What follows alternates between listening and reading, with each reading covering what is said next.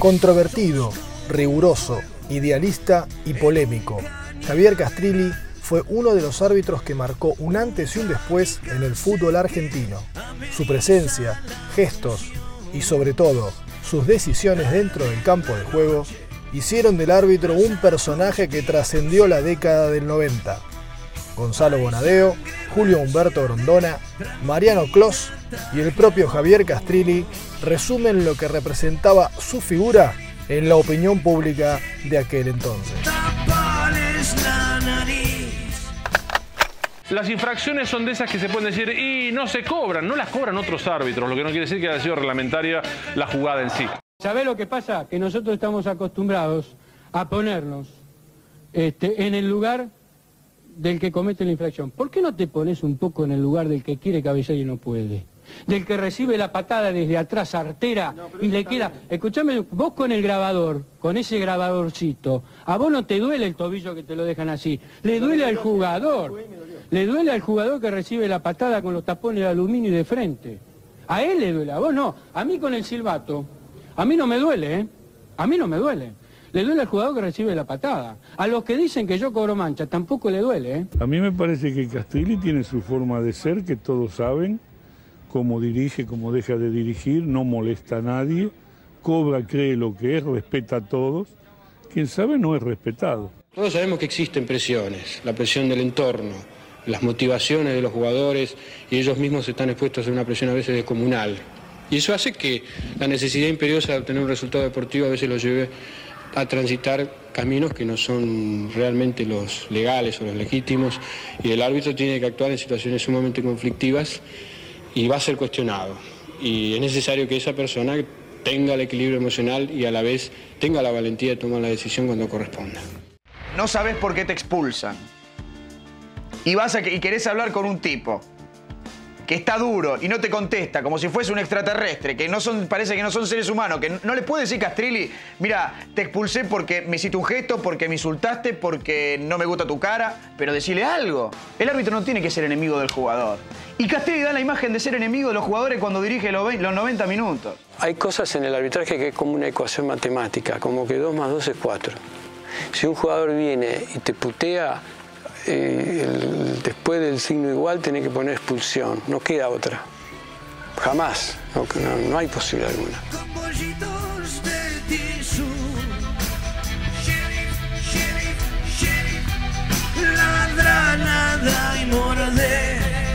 No permitas que pise mierda en mi jardín. Luego de un largo paso dirigiendo en el fútbol del interior, el domingo 31 de marzo de 1991 tendría su oportunidad en la primera división del fútbol argentino. Fue el partido entre Estudiantes de La Plata y Deportivo Español, que ganó el pincha 3 a 1. A partir de allí, no tardaría mucho en ganarse el mote de sheriff. A poco más de un año de aquel debut, dejaría su primera huella.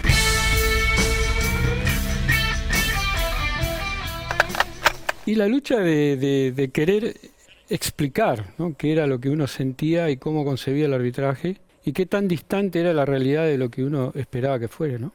Y una concepción respecto del fútbol y, por supuesto, desde, desde la óptica arbitral que, mm, bueno, chocaba contra esa realidad. Realidad que se acentuaba en el fútbol de alta competencia en Argentina en esa época.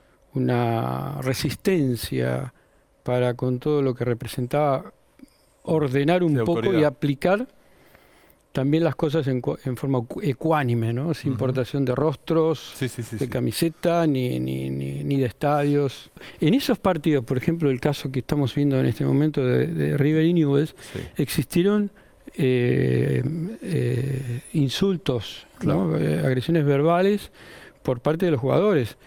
En aquella época yo amonestaba por tomar de la camiseta o por agarrar y me mataban los periodistas. claro, yo me claro, acuerdo. Fernando Niembro hacía programas Desnaturalizado el juego. programas enteros hablando y criticándome de eso porque decía que yo rompía el espectáculo. Por eso digo, influye mucho el sistema de ideas y principios que vos hayas construido desde tu infancia remota, ¿no? Es decir, de lo- ¿por qué? Y porque hay cosas que vos no vas a, tra- a transigir por nada del mundo, aunque quede fuera del sistema como quede yo. Es decir, eh, hay cuestiones que para uno significan una bandera que vos nunca vas a, va- vas a arriar. Y, y bueno, obviamente, cuando uno se ve seducido por el arbitraje, siente esa impronta de, de- de- de la posibilidad de, ser ecuánime, de darle a cada uno lo que le corresponde, de, de ser justo, de esforzarme contra la adversidad para hacerlo y que, y que los jugadores vean que no va a reinar la injusticia ni la prepotencia del poderoso.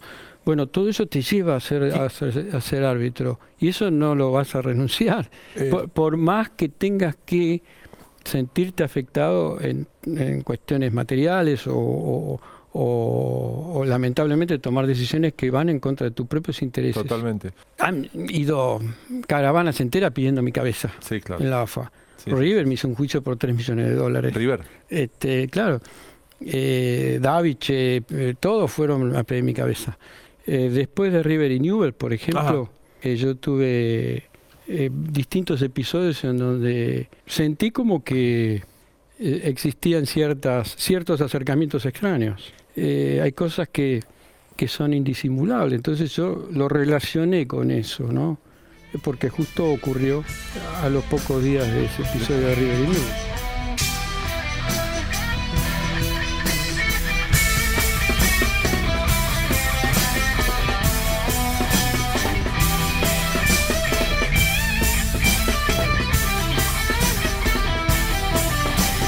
Si bien por aquel entonces Castrilli se destacaba por ser un árbitro que cumplía el reglamento a rajatabla, lo que sucedió el domingo 10 de mayo de 1992 en el estadio Antonio Vespucio Liberti se convirtió en uno de los escándalos más importantes de su carrera. Todo se inició cuando Castrilli le cobró una infracción en ataque a Oscar Acosta sobre el final del primer tiempo. El volante protestó una y otra vez, dijo algo indebido y vio la roja. Entonces se produjo un tumulto alrededor del sheriff. En medio de los reclamos llegó Ángel David Comiso, se puso cara a cara con Castrilli y recibió una amonestación. El arquero aplaudió irónicamente y a Castrilli no le tembló el pulso. Expulsión directa. Mientras los futbolistas de Newell's miraban de reojo la increíble situación, Fabián Basualdo se excedió en la protesta y también se fue a los vestuarios antes de tiempo. River se quedó con 8 y con un inexperto Rodrigo Burela en el arco. Y cuando finalizó el primer tiempo, Daniel Pasarela, entonces entrenador del Millonario, encaró al árbitro, lo insultó y lógicamente no pudo salir a la cancha en el complemento. Así lo cuentan Guillermo Rivarola, Gerardo Martino, Marcelo Araujo, Enrique Macaya Márquez y Alejandro Fabri.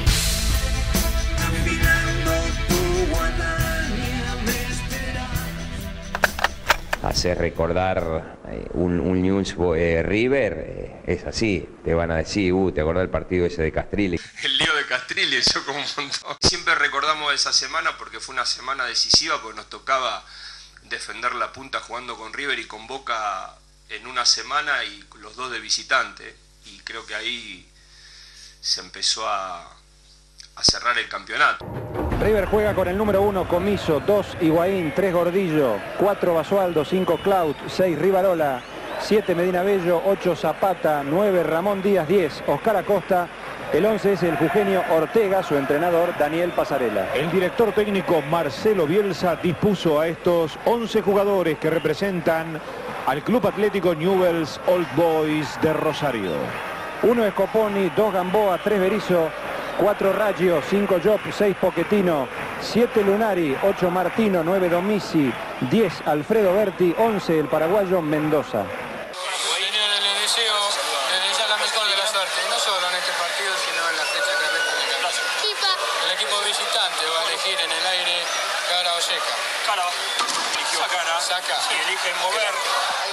Fue una tarde complicada, complicada porque a nosotros veníamos peleando el torneo los dos, Newell's y, no, y nosotros.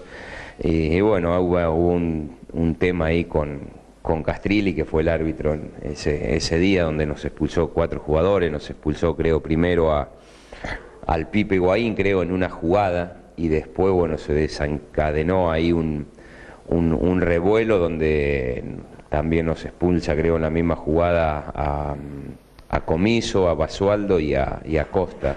Cuando uno le pasan esas cosas, sin ninguna duda, eh, eh, parece que es injusto, que te quedas con bronca por si, si fue o no fueron las cuatro expulsiones, pero bueno, también éramos conscientes que teníamos en ese momento de árbitro Castrilli que no te perdonaba a ninguno, tanto de local, de visitante. Entonces en ese momento nosotros nos, nos dejamos llevar por ese, por ese impulso y, bueno, nos generaron creo de los cuatro una sola expulsión por jugada. Después los otros tres fueron por, reclamos, por, protestarle a él, donde nosotros tratábamos de parar a la gente nuestra que estaba más exaltada, pero bueno, lamentablemente Castrilli se manejaba de esa manera y bueno, nos dejó con cuatro jugadores menos. La infracción fue de Acosta sobre Berizzo. Es que de frente también se puede agarrar poniendo las manos atrás al adversario. Al lado está Castrilli. Expulsado Acosta. Expulsado Oscar Acosta. Es que Castrilli demostró desde el primer minuto del partido que no iba a soportar esa fastidiosa costumbre que tiene el jugador argentino, el de protestar cada una de las pelotas con las cuales él no está de acuerdo. Perfecto la expulsión por el gesto a Comiso. Fue amonestado, vino hasta protestar hasta este lugar. Estuvo perfecto Castrilli por el gesto antideportivo del arquero de River en expulsarlo. Se queda con nueve jugadores River. Y va a entrar Burela, Rodrigo Burela, número 12, arquero suplente. Recordemos por qué no está Miguel en el banco de River. Tiene una tendinitis en los aductores. Miguel está Rodrigo Burela, que nunca jugó en la primera de River.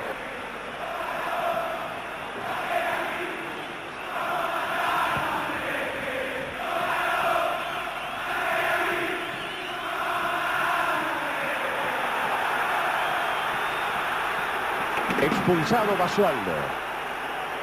River se queda con ocho jugadores.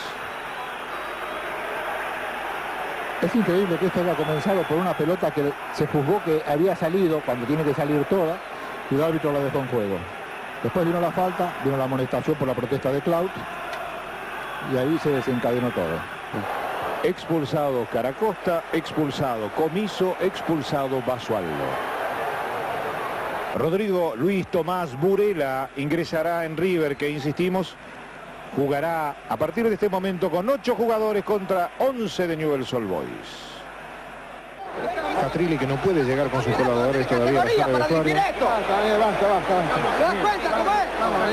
Se va a Pasarela, que es otro de los expulsados. Higuaín. Gamboa. Despejaba Rivarola. Higuaín y Gamboa. Rivarola que protesta. Expulsado. Estaba molestado Higuaín, Fabri. Sí, estado. Recordamos, Enrique, que reglamentariamente con siete jugadores se puede seguir jugando, pero ante la próxima expulsión el árbitro deberá suspender el partido. Expulsión o lesión. Señoras y señores, final de este encuentro, el único invicto que tiene el campeonato, el único puntero que tiene el torneo es Newell's Old Boys de Rosario. Fueron expulsados en el primer tiempo Caracosta, Ángel Comiso y Fabián Basualdo de River. En el entretiempo su técnico Daniel Pasarela arrancaba en el segundo tiempo con ocho jugadores. Después iba a ser expulsado Higuaín